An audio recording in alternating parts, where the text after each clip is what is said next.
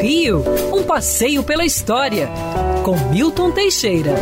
Amigo ouvinte, dia 27 de fevereiro de 1902, nascia em Toulon, na França, filho de pais brasileiros, Lúcio Ribeiro da Costa. Lúcio Costa, futuro arquiteto e urbanista. Ele ficou na Europa até meados da Primeira Guerra Mundial, quando foi possível voltar ao Brasil, estudou lá. Aqui ele resolveu fazer escola de belas artes, onde formou-se como arquiteto em meados da década de 20. Projetava casinhas em estilo neocolonial, mas quando da visita do arquiteto Le Corbusier ao Brasil, ele ficou fascinado pela arquitetura moderna. A Revolução de 30 guindou a direção da Escola de Belas Artes com apenas 28 anos.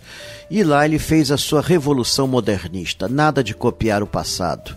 É para frente que se anda. Ele contrata arquitetos modernistas como Grigori Varshavchik, que era russo, contrata pintores modernistas e revoluciona o ensino das artes no Brasil. Funda o primeiro escritório de arquitetura moderna do Rio de Janeiro, Varshavchik Lúcio Costa.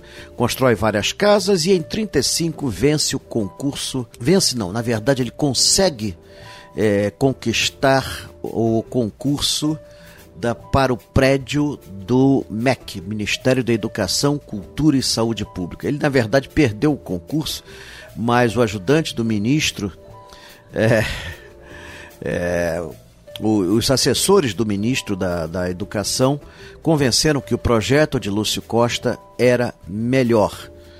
Lúcio Costa, então, junto, formam uma equipe com Oscar Niemeyer, que era desenhista, é, Afonso Eduardo Ride, Jorge Machado Moreira e Hernani Vasconcelos, se constrói seu primeiro grande prédio modernista do governo, o Ministério da Educação, Cultura e Saúde Pública, hoje Palácio Gustavo Capanema, na Rua México, esquina de Rua Debré.